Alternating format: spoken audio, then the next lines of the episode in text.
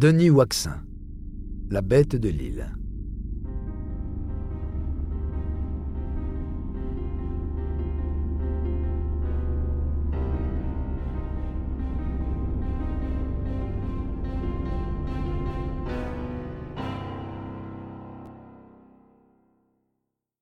Au milieu des années 80, dans les banlieues de la périphérie de l'île, une bête vorace rôde. Un loup attend que son chaperon rouge s'aventure seul sur un chemin sans surveillance. Malheureusement, ce ne sont pas les occasions qui manquent. Après avoir dévoré l'innocence d'une petite fille pour la toute première fois en 1985, la bête fait deux nouvelles victimes en 1990 et en 1992. Nathalie O'Hérault, Cathy Monchot et Nadjia Tebib, 7 ans, 9 ans et 4 ans, sont violées et assassinées avec une violence rare. Les fillettes sont mortes et personne n'est capable de désigner un coupable.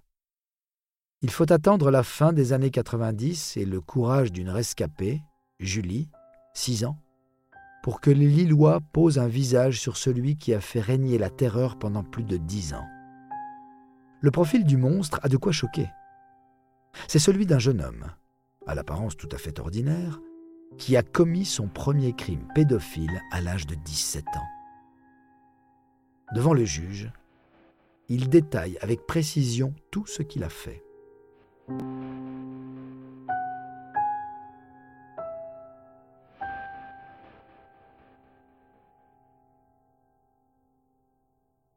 Il se souvient de cette toute première fois où il a croisé le regard de Nathalie. C'était un 22 novembre 1985. C'est la fin d'après-midi.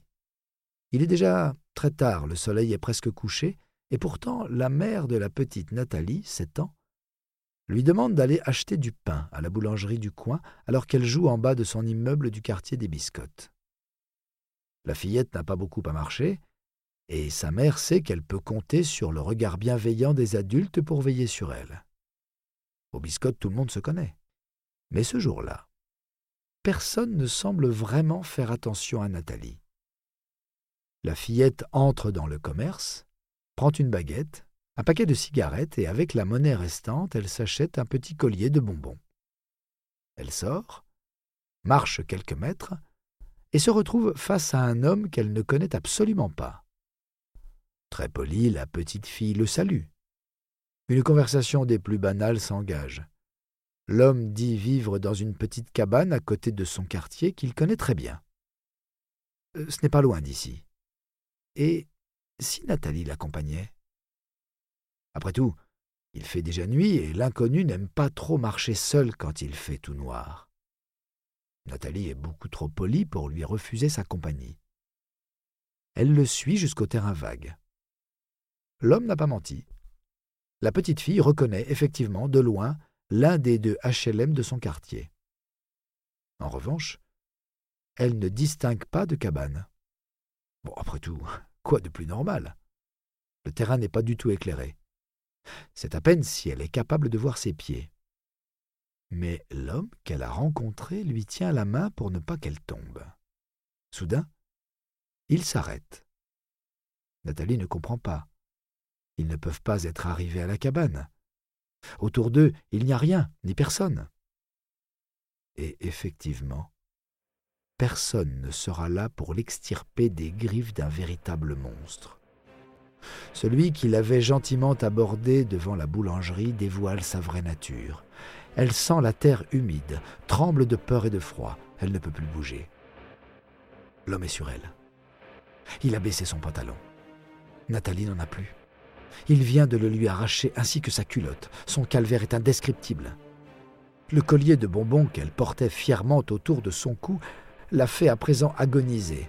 L'homme le tient fermement dans son poing et serre de toutes ses forces. L'élastique refuse de céder. La petite se débat comme elle peut, mais perd rapidement de ses forces. Son violeur vient d'abattre une lame de poignard sur son cœur.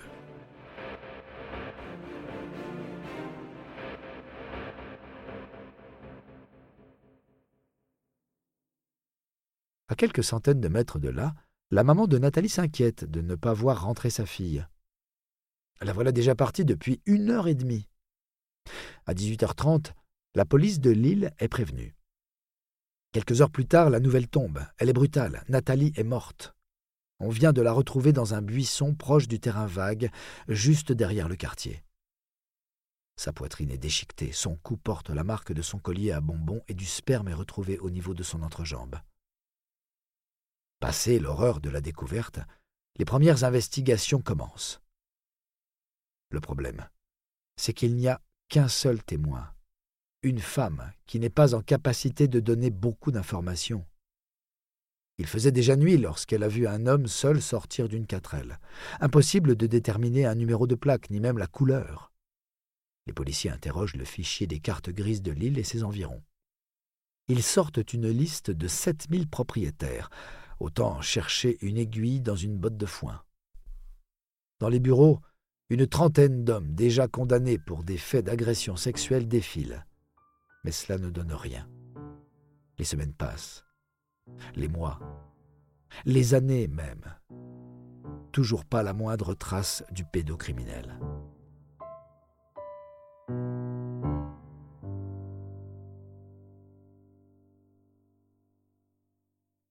Les enquêteurs commencent à croire que la pauvre fillette a croisé la route d'un criminel itinérant.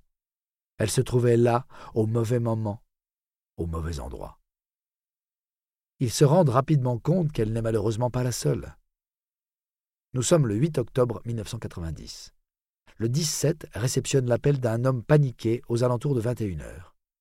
Il s'appelle Roger Monchot. Sa fille, de 9 ans, Cathy, a disparu il y a déjà une heure. Il ne comprend pas.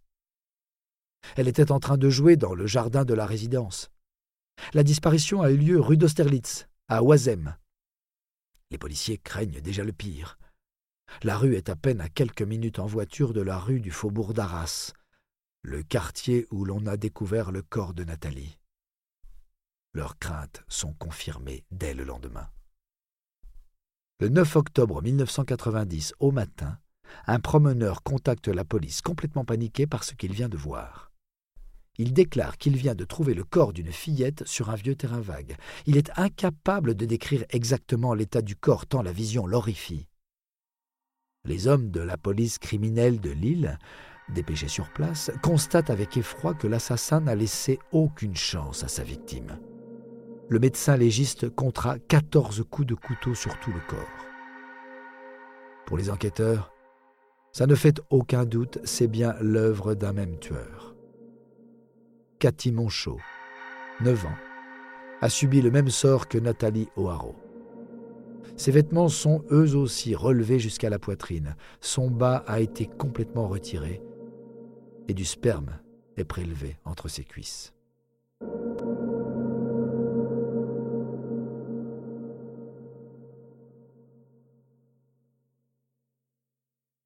Toute la banlieue sud de l'île est à nouveau endeuillée.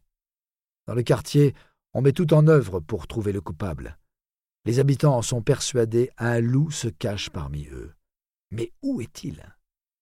Des voisins et amis des deux parents endeuillés organisent des rondes pour traquer le violeur d'enfants. Chaque semaine, les policiers reçoivent des appels de dénonciation, mais ça ne donne rien. Le temps passe encore. Deux années sans que de nouvelles petites victimes soient à déplorer et est arrivé ce terrible été 1992. Nous sommes en plein mois de juillet, à Moulins, banlieue sud de l'île. Nadja, quatre ans, joue avec les enfants de son quartier en bas d'un immeuble HLM. Trop occupée à s'amuser, elle ne se rend pas compte que dans l'une des entrées de l'immeuble, quelqu'un est en train de la guetter. Il attend simplement le bon moment pour agir. Il se trouve qu'il est justement caché dans la bonne entrée d'immeuble. C'est là qu'habite la grand-mère de Nadja, Myriam. Elle est aussi trop occupée pour faire attention à qui rôde dans l'immeuble. Elle prépare des beignets pour le goûter. Par la fenêtre, Myriam, qui habite au rez-de-chaussée, distribue les beignets à Nadja et ses amis. Parmi les enfants, il y a également Anissa, la cousine de Nadja. Vers 17h30, mamie Myriam demande à Nadja de rentrer. La petite fille, obéissante, quitte la bande d'amis et entre dans l'immeuble. Elle croise inévitablement le chemin de son bourreau. L'homme, sans hésiter un seul instant, se saisit de la petite fille et court dans la direction opposée du groupe d'enfants. Il sait parfaitement ce qu'il doit faire. Il a tout prévu. Le quartier comporte de nombreuses habitations HLM. Des voisins auraient pu voir quelque chose et pourtant, les policiers ne recueilleront aucun témoignage, sauf celui de la petite Anissa, traumatisée, qui a assisté à l'enlèvement. Elle est capable de fournir une bonne description de l'individu. Il mesure un mètre quatre-vingts, il a les cheveux bruns et porte un t-shirt rouge, un pantalon blanc à rayures rouges et des baskets. Les enquêteurs savent que les chances de retrouver la petite fille sont très minces. Pendant plusieurs jours, la famille de Nadjia se mobilise. Ils sont aidés par presque tous les habitants du quartier. Encore une fois, les recherches ne donneront rien. Pourtant, cette fois-ci, la préfecture de police a décidé de déployer les grands moyens. Ils sont plus de 60 hommes mobilisés nuit et jour pour trouver la petite fille. Ça ne suffira malheureusement pas.